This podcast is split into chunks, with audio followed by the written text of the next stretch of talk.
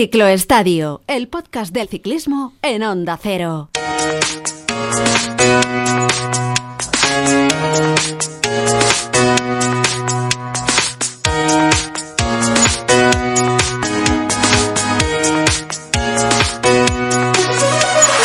Hola, hola, muy buenas, bienvenidos a Ciclo Estadio, inicio del mes de abril, que nos ha regalado un gran espectáculo con la disputa del Tour de Flandes y ese mano a mano de Matthew Van Der Poel y Tadej Pogacar, que ya saben, se resolvía a favor del corredor holandés en los últimos metros, que se adjudicaba de esa manera su segundo triunfo en el Tour de Flandes, en una de las pruebas, bueno, para muchos, la clásica más prestigiosa del calendario internacional. Un Tour de Flandes que tuvo todos los ingredientes, como siempre, de un gran espectáculo. Muros, pavé, dureza y un público entregado. A destacar también la actuación de Iván García Cortina, del corredor asturiano de Movistar, que estuvo entre los mejores prácticamente hasta el final, hasta el momento en el que se decidió la carrera. Y eso es precisamente lo que se espera también de Iván García Cortina, que firmó, insisto, una muy buena actuación en Flandes. Pero como la temporada está lanzada, tenemos en marcha ya la vuelta al País Vasco, la Ichulia 2022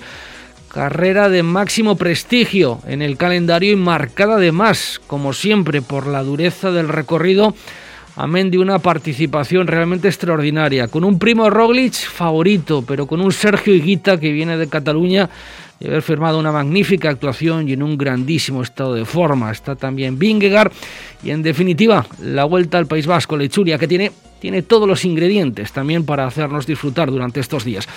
Fíjense que además hay muy poquitos kilómetros llanos. Y va a haber muchas sorpresas, seguro que va a haber muchas sorpresas, insisto, que se van a ir encontrando los corredores porque todas las etapas tienen ingredientes para que haya ataques, para que haya demarrajes, para que haya emboscadas y en definitiva para que nos para que nos divirtamos, que es de lo que se trata. Bueno, un recorrido diseñado, eh, auspiciado, coordinado en este caso por el director técnico de la Vuelta al País Vasco de la Ichulia 2022, que no es otro que, que un gran conocido para los aficionados al ciclismo como es Roberto Leiseca. Hola Roberto, ¿qué tal? Muy buenas y bienvenido al ciclo estadio de Onda Cero. Bueno, ¿qué tal estás? Eh, porque la Vuelta al País Vasco de la Ichulia ya arranca. Yo decía que, que no hay ningún kilómetro llano, prácticamente ninguno llano, Roberto. Sí, bueno, lo único que podemos decir que la etapa de mañana es la etapa que si hay algún corredor rápido, algún equipo que tiene algún corredor rápido, pues es la única etapa que podrían disputar los los teóricos sprinters. Bueno, aquí no hay un de, primera fila, pero bueno, todos los equipos tienen eh, algún corredor rápido y, es la única etapa que, que, en teoría que es la, la más fácil de, de, esta Ichulia 2022. Oye, em, ¿todo lo que no sea una victoria de Roglic sería una sorpresa o no? Bueno, yo creo que no. Yo creo que hay, que hay corredores eh, a buen nivel. Yo creo que Roglic está está muy bien. Viene con, pues, con la moral de, del año pasado. Este año, pues, el París-Niza también le, le ha salido muy bien. Pero yo creo que hay otros favoritos también. Hay en la recámara que también pues, lo pueden hacer muy bien. Yo creo que el equipo que le puede plantar cara teniendo unos corredores pues puede ser el Ineos. Tiene a Jace, tiene a Martínez, tienen Tomás, no sabemos cómo, cómo, está, pero esos dos corredores yo creo que están a muy, muy buen nivel. Y, y, luego, bueno, no, no nos vamos a olvidar de, Diguita, que, bueno, un corredor que, que ha ganado la semana pasada la Vuelta a Cataluña, eso quiere decir que, está muy bien. Y luego y tiene que haber otros corredores también que, bueno, pues el UAE también, bueno, no, pues al final han tenido las, esas pequeñas bajas con Ayuso y Mannuti, pero bueno, tiene Almeida, tiene, o sea, hay corredores que, que, que tienen mucho que decir en, eh, en esta vuelta, eh, en esta Ichulia.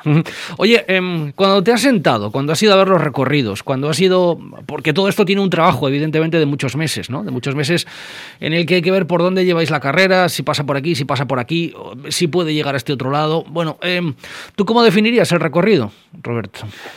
Bueno, yo creo que, que el, recorrido, bueno, todo el mundo que viene de fuera, o sea, la, la anterior vuelta a País Vasco y ahora que se llama Ichulia, saben los corredores a, qué, a qué vienen, qué es lo que hay, o sea, ya no es no es como otro tipo de vueltas que, bueno, sabes que tienes dos o tres etapas eh, más o menos fáciles, que se puede llegar al sprint, luego puede haber una, se puede terminar en alto, una crono, y aquí, aquí saben que todos los días eh, hay, hay sorpresas y, dureza y bueno, yo creo que eso es lo que yo creo que es la, la seña de identidad de, de la Ichulia, o sea que lo que tú has comentado, o sea que no hay un, un metro llano y bueno, yo en ese sentido yo creo que la Ichulia tiene tiene ya ese formato y bueno, y la verdad que hay que, hay que seguir manteniéndole, bueno, y luego también las circunstancias de, de la orografía también, pues es, es lo que te hace, no hay no puedes ir a hacer un Albacete eh, Málaga o, o Alicante. Pues la verdad que pues, esto es para arriba y para abajo y es lo, es lo, es lo, lo, que tiene esta, esta zona.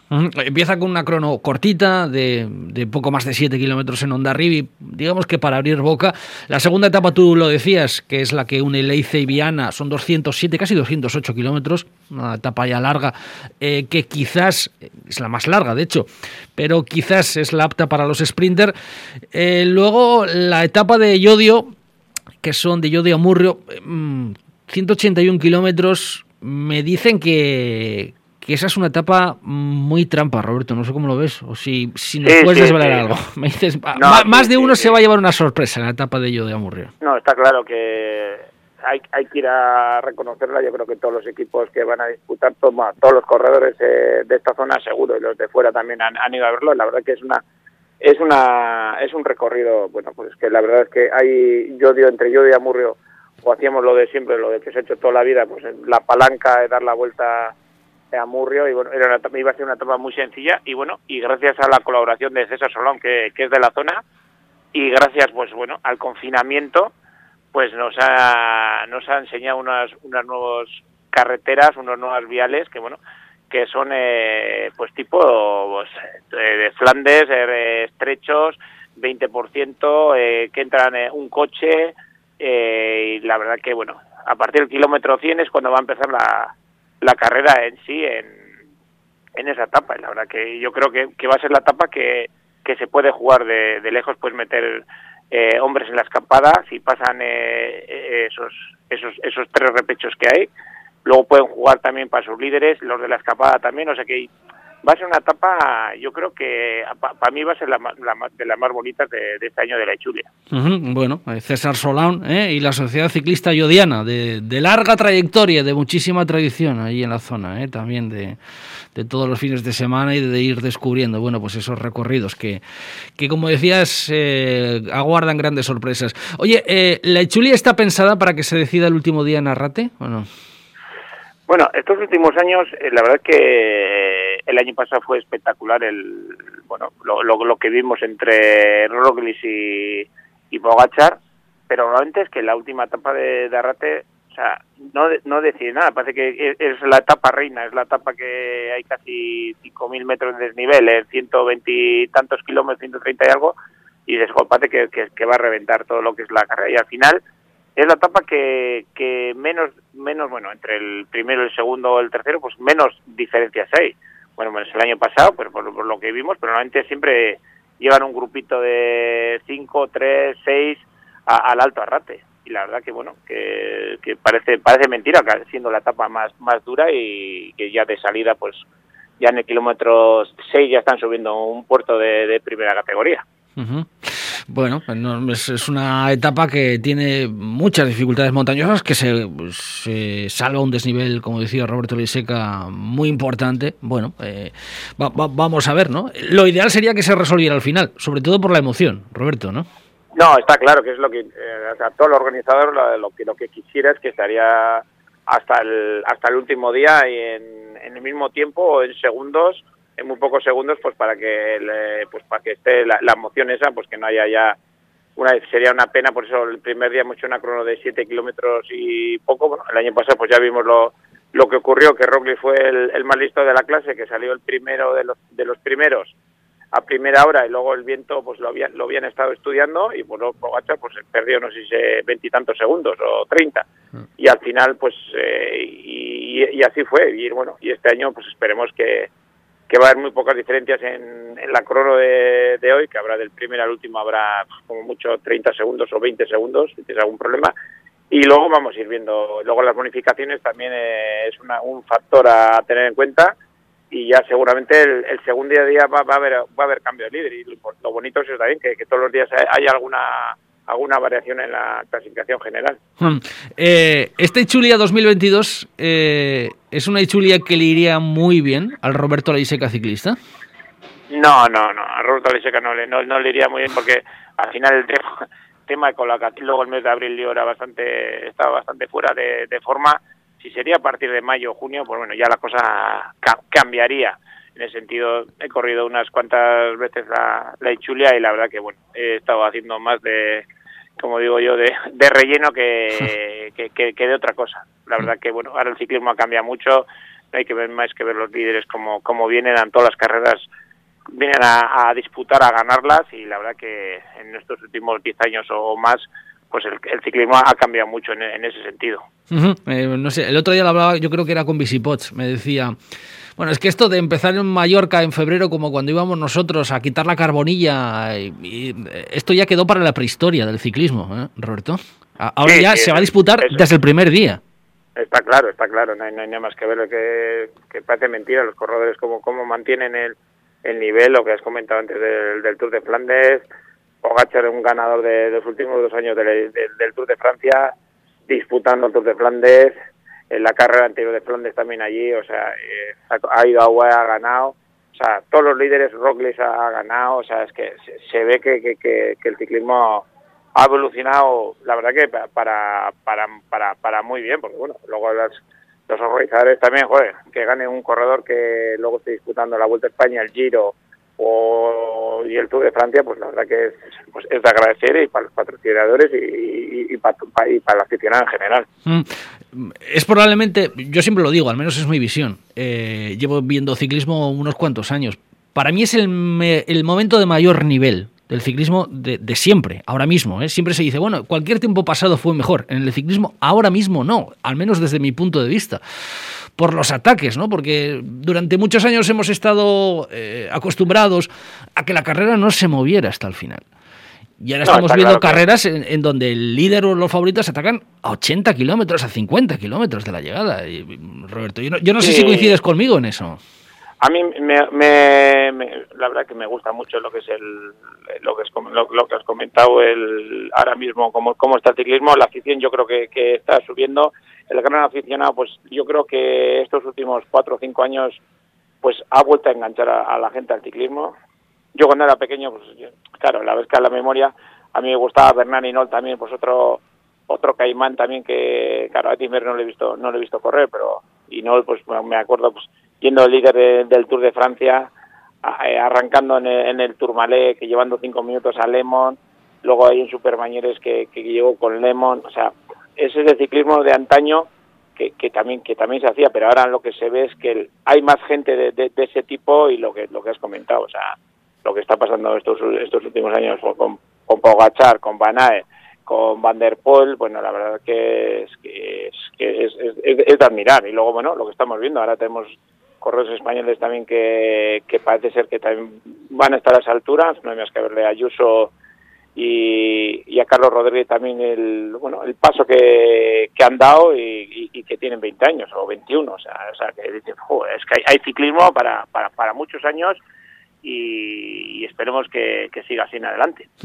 Bueno, eh, tenemos en esta vuelta al País Vasco a Carlos Rodríguez, tenemos también a Igor Arrieta, eh, que tiene una pinta extraordinaria y que mostró unas maneras portentosas en el Gran Camino, en Galicia, hace, hace unas cuantas semanas. Se ha caído finalmente del País Vasco eh, de la Ichulia, se ha caído Juan Ayuso por, por enfermedad, pero bueno, tenemos ahí a, los tres valores, a dos de los tres valores en esta, en esta Ichulia. Roberto, te pregunto también un poco por la transición que llevamos, ¿no? Sí que es verdad que tenemos ahora mismo a estos corredores jóvenes apuntando unas maneras eh, mm, portentosas, porque son tres niños prodigio al fin y al cabo, que vienen ganándolo todo, casi todo ya desde categorías inferiores y que están demostrando que cuando se miden, en el caso de Carlos Rodríguez ya cumple su tercera temporada con los profesionales, pero en el caso de Igor Arrieta y Juan Ayuso es la primera temporada, ¿no? que, tienen prácticamente ya con calendario profesional al 100%.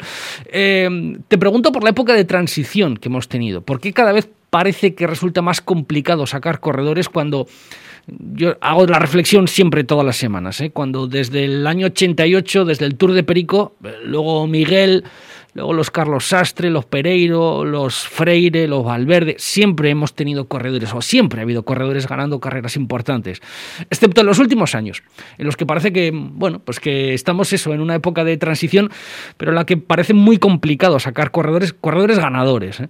Mm, no sé, ¿a, qué crees que se puede deber eh, esta sequía, Roberto?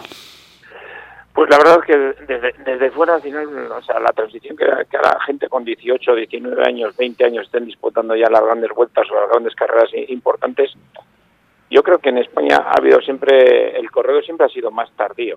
O sea, en, a partir de 25 o 26 años, pues parece que, que, explotaba, pero ahora mismo, pues ha cambiado todo. La sociedad, pues parece, pues está cambiando en, todo. Y luego no hay que olvidarnos que tenemos a Valverde, que cuando se retire Valverde, pues que vamos a llorar, porque el palmarés que tiene, el corredor que es, eh, todo lo que todo lo que está haciendo por ciclismo, o sea, ahora mismo fue como cuando dejó Indurain y, y, que todo el mundo puso le puso sobre la, cabeza a Blano para parecer que, iba a ser el sucesor de, de, Indurain. Pues bueno, la verdad que son son eh, yo digo, como digo yo, eh, épocas pues también hay que acordarse de, de, los colombianos, pues cuando vinieron Herrera, Parra, eh, Botero y compañía y, parece que han estado un montón de años ahí eh, en, el, en el dique seco que no, no sé ni, ni, que corrían y de repente pues eh, ha, vuelto otra vez, estamos viendo ahí lo que hemos comentado, Higuita, Bernal y un montón de corredores que, que parecía que ese país en el año ochenta y tantos, noventa, pues parecía que, iban a ser a revolución ciclismo y, ya, ya han estado un montón de años sin como desaparecidos. Y luego lo que hemos visto, pues ahora estamos viendo a los eslovenos que con tres corredores, con Mauri, eh, Mojoric, eh, Roglic y Pogachar, y, están arrasando lo que es en el, en el campo profesional. Y yo creo que son rachas y yo creo que lo que has comentado, esos tres corredores que, has mencionado, yo creo que, que van a ser el futuro y más que vienen por detrás, yo creo que hay corredores que todavía hay que, hay que dejarles un poco y que van a dar ese paso hacia adelante. Bueno, la cuestión es no meterles demasiada prisa o o sí, o, sí, o exigirles ya, eh, porque a todos los efectos son corredores profesionales. Decía Freire el otro día, nos decía Oscar Freire, decía, bueno, está bien, ahora está bien, pero dentro de uno de dos años se les va a exigir que ganen. Y ellos tienen que estar eh, preparados para cuando llegue ese momento de exigencia máxima. Un poco esto, mm, ¿cómo, se regula? ¿Cuál es el punto de equilibrio adecuado en ese sentido? El problema es que ahora mismo eh, hay mucha presión de, todos los equipos, del patrocinador, para coger puntos, para estar en el en un Circo Tour, en, los equipos. Y la verdad que, claro, desde fuera es fácil decirlo, ah, no, no van a tener presión. Claro, claro que Ayuso ahora este año no va a tener no va a tener presión. Ahora hasta dónde llega, le vamos a dejar, pero lo que tú has comentado, en dos o, en dos años o tres dirán, oye, que hemos apostado por, por ti desde los 16 años y esto hay, que ir hay que ir para adelante pues pues el caso el caso de Soler el caso más claro que ha sido ese que parecía que era el corredor que tenía que marcar también pues bueno una época una esto está en Movistar yo creo que la presión le, ha podido más y ahora estamos viendo en, en el UAE que joder que fíjate lo que como están dando pues mm. como le vimos como anduvo en Tirreno Adriático y está aquí y igual ahora tiene menos presión porque antes era igual el líder de, de su equipo y en un equipo más grande, cuando más líderes y más, pues corre con menos con menos presión y yo creo que la cabeza hace un, un 60% que es más importante la cabeza que lo que es el, el físico. Y yo creo que, que ese es el, gran problema que, que, les metemos a los corredores de aquí. A Rita también, lo que tú has comentado. Todo el mundo está, está en boca de él, de bueno, de, de, todo el mundo, de ti, de, nosotros, del otro juego, fíjate cómo anda, qué está haciendo, qué tal y cual. Y claro, hay que dejarla, hay que dejarle, verle como como madura Cal es el más es el más joven de creo que de la Echulia. O sea fíjate o sea es el, corredor más joven de, la Echulia y ya estamos ya ya poniendo el y estamos poniendo la ya el, la o sea la, presión sobre él. Mm. no, no, es la presión pero bueno ya es el, corredor más joven de, toda la Echulia o sea fíjate los años que tiene todavía por delante pero bueno es, es, es ley de vida no hay más no, se puede hacer otra cosa y al final queremos que, que haya gente adelante Oye, has dicho que la cabeza es el 60%. Cuando vas en la bici vas dando pedales y vas sufriendo, la cabeza, para un profesional, ¿eh? La cabeza es el 60% y el, el organismo el 40 o, no? Bueno, eso yo creo que son más los números que, he dicho igual al, azar, pero yo creo que la cabeza hace mucho. O sea, un buen corredor, si tiene la cabeza bien, bien amueblada y sabe aguantar la presión, eso yo creo que, es más importante que, el físico. No hay, que, no hay más que ver a Pogachar. O sea, Pogachar no se pone nervioso nunca.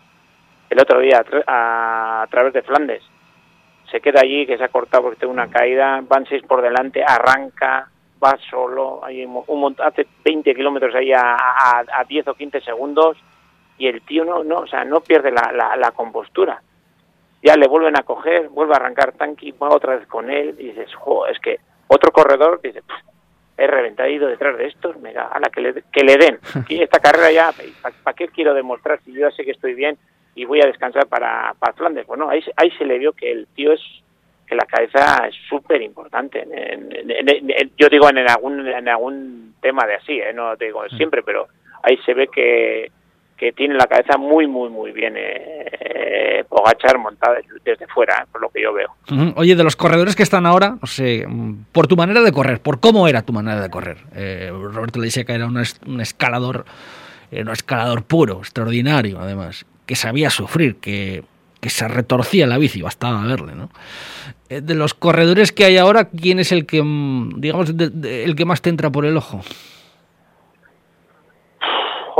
A mí, el corredor que, que, que, ya creo que, ya se la pasa el rodo es Pinot. O sea, es un corredor que, que, que me gusta, que pues, pues la presión que ha tenido en Francia, por fíjate el Tour de Francia que, que se retiró, el, Tour que ganó Bernal, parecía que, que era el máximo candidato y después pues, que aquel golpe con la tija del manillar y, a, mí me, me, gusta me, me gusta ese, ese, corredor. Yo siempre he sido, bueno, le tengo una admiración, no sé, me, cae muy bien, pero bueno, creo que, que lo tiene muy complicado para, para, para ser lo que todo el mundo esperaba de él pero bueno, luego también pues, viendo sus declaraciones, pues vive en una granja, no se ha movido de, de su zona de confort, vive ahí, pues vivir entre, entre gallinas y eh, vacas y todo tipo de animales y la verdad que bueno, que bueno, ahora ves a todo el mundo pues se va a Mónaco, se va a Andorra, se va a vivir y él bueno él sigue en, en, su en su en su en su hábitat bueno es lo que yo he leído ¿eh? no, no, no tengo nada no le conozco personalmente bueno de lo, de lo que te parece desde desde fuera sí, eh, bueno Roberto Leiseca que ganó en Avantos que ganó en Ordino de Alcalís que ganó en Cerler, que ganó también en Luz Ardiden, ¿eh? aquel día en el que, en el que como, como sufrimos allí arriba en la, en, la, cima, que venía Armstrong como una moto por detrás, y veníamos pensando, le coge, no le coge, le coge, no le coge. Eh, no te cogió, afortunadamente. ¿Qué, ibas pensando? ¿Qué, te pasaba por la cabeza? Eh, cuando Yo no sé si te iban dando las referencias desde el coche o no, aquel día de julio. Armstrong venía como una moto, Armstrong venía desatado. Y Roberto... No, pero bueno, Armstrong ya está. Armstrong le dejó a Ulrich esta. Yo creo que esa etapa es la que a haber ganado con Roberto Eras porque iba hecho Rubiera tirando y bueno, pues al final ellos ya dejaron un poquito, yo creo que la, la, la carrera un poco más libre. Y bueno, el, segundo corredor fue Belli, que fue un, gran corredor y al final pues, no ganó ni una etapa en el Tour de Francia en su carrera deportiva.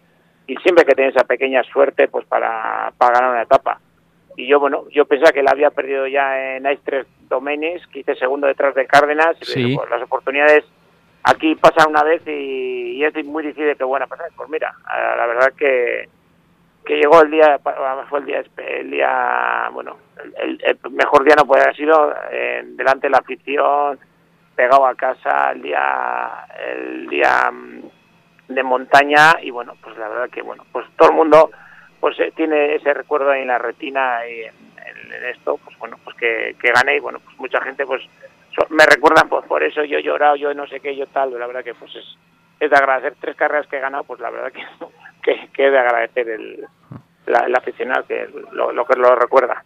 Bueno, yo se lo recordaba a Roberto Leiseca el otro día porque precisamente, bueno, fue una de mis primeras experiencias también, ¿eh? con un micrófono allí eh, aquel día en Luz Ardideni porque fue un día de fiesta del ciclismo extraordinario. Y le recordaba a Roberto Leiseca la entrevista en el Hotel de Po al día siguiente había hecho Roberto Leisica como 500 entrevistas. Eh, estaba con la familia, que había ido a verle a Po, día de descanso en Po, ¿te acuerdas, Roberto?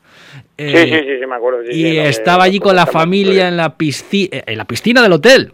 eh, tomando algo por la tarde. Sí, ¿Eh? luego nos metimos en la piscina un rato a la mañana. Eso, eso ahora mismo es, impensable. Y ahí apareció, ahí apareció un jovencito con el, con el micrófono, con la cámara. Roberto, cinco minutos. Ahí Roberto Leiseca me atendió gentilmente. ¿eh? Dejó a los familiares allí un momento para atenderme. Pero bueno, ahora ya yo se ha perdido también esa cercanía también con los corredores, Roberto. Eh, esto, que esto que ibas al hotel, en el hotel te encontrabas con el ciclista, el aficionado, el periodista, todo el mundo. Y eso ahora ha cambiado un poquito, ¿no? Sí ha. Yo, pero yo creo que hay que hacer, hay que, esto hay que dar una vuelta a, lo que es el mundo del ciclismo. En, las salidas, sobre todo, en las metas, y no, porque bueno, cada uno llega con tensión, llegas de cómo llegas, el que gana, pues felicidad, el que ha perdido, pues está pues de mala de, mala gana, pero en la salida yo creo que tiene que haber, no pueden estar todos los corredores en el, en el autobús y hasta último hasta el último momento. Claro, en el autobús estás con tu wifi, con tu ordenador, con tal, y hasta última hora no salen y yo creo que eso habría que hacer algún, no sé, no sé qué tipo de, para que el, corredor esté más cerca de, la, de la aficionado, porque al final es, este es de los pocos deportes o de los únicos deportes que la aficionado no paga entrada por, por ir a verlos y por estar y por estar con tu ídolo. Los demás deportes, pues vas al baloncesto, no, no te voy a hablar del fútbol, mm. pues eh, tienes tienes que pagar por, por, ir a verlos, pero este es un deporte que, como digo yo, de, calle y, y de alguna manera pues habría que regular que, joder, que los que los ciclistas ya sé que es duro que es, que es difícil pues que estarían eh, cada día yo no sé si uno de cada equipo pues que yo, delante del autobús con un pues con una una carpa o algo atendiendo de vez en cuando pues a, los aficionados. Pero bueno ahora bueno con el tema del covid pues no se puede eso está clarísimo. Pero bueno si desaparece esta pandemia que, que tenemos entre manos para que el, se acerque el, se acerca el aficionado. Roglic, por ejemplo, se ve que es muy cercano, el ayer también se ve que va, va, va, a firmar, pero bueno, hay otros corredores pues que no son tan cercanos y es, es otra manera, pero yo creo que que habría que, no sé, no, no hablo así desde mi ignorancia, de, intentar eh, acercar más al, al corredor al aficionado, porque ahora viven como una burbuja. Mm. Van del, autobús al control de firmas, firman y pum, y a la salida. O sea, y, falta el paso del aficionado. Bueno, pues poco a poco se debe ir recuperando. Al final, al final los ciclistas y los equipos no deben olvidar que pues que se vive de la publicidad, evidentemente, de la publicidad de un patrocinador, de un sponsor, que es el que paga, el que quiere que la marca se expanda, ¿no? Y también esa cercanía con el aficionado forma parte del cometido y de la inversión publicitaria de un, equipo ciclista. Oye, para finalizar, la última, te la hago sobre el fútbol. Has hablado del fútbol antes, eh, a nadie se le escapa que Roberto Leiseca es un gran hincha del Atleti. No sé, ¿cómo ves al Atleti este año? Ahí acabando la temporada un poco ahí en tierra de nadie. Roberto, ¿qué, qué pasa con el Atleti? Sí, hemos perdido algunos partidos ahí que sobre el papel eran fáciles y la verdad que lo que tú estás comentando, estamos ya ahí en... es casi muy difícil, por no decir imposible, entrar en, Europa en, estos momentos, todavía quedan ocho partidos me parece, pero todos los, todos los equipos han hecho sus deberes y, nosotros lo que tú dices, estamos ahí a cuatro o siete puntos de, del, del séptimo y la verdad que, que, que, es, muy, es, muy, es muy complicado y bueno, esperemos que esperemos todavía mantener la, la incertidumbre a ver si a ver si nos podemos intentar enganchar a, a esa cola de, Europa. Bueno, pues lo veremos. Por lo pronto, Itzulia 2022, ¿eh? espectáculo asegurado. Eh, este año con Primo Roglic, con Enric Mas, con Sergio Higuita, con Vingegaard, con una prueba que siempre nos depara grandes emociones y con una afición como siempre, va a estar, va a estar volcada ahí en la carretera dando ánimos a todos, desde el primero al último, que también en esto el ciclismo es un deporte diferente, aquí se anima todo el mundo. Eh, Roberto Liseca, director técnico de la Itzulia 2022, mucha suerte, que salga todo muy bien, ¿de acuerdo? Y muchas gracias. Vale, gracias a vosotros por esto, por eh, mantenernos, eh, siendo ser, la luz de, de, la aficionado y, que, y, del medio de comunicación que apoyen a al deporte y sobre todo al ciclismo. En eso estamos. Gracias Roberto, un abrazo fuerte. Vale, a vosotros.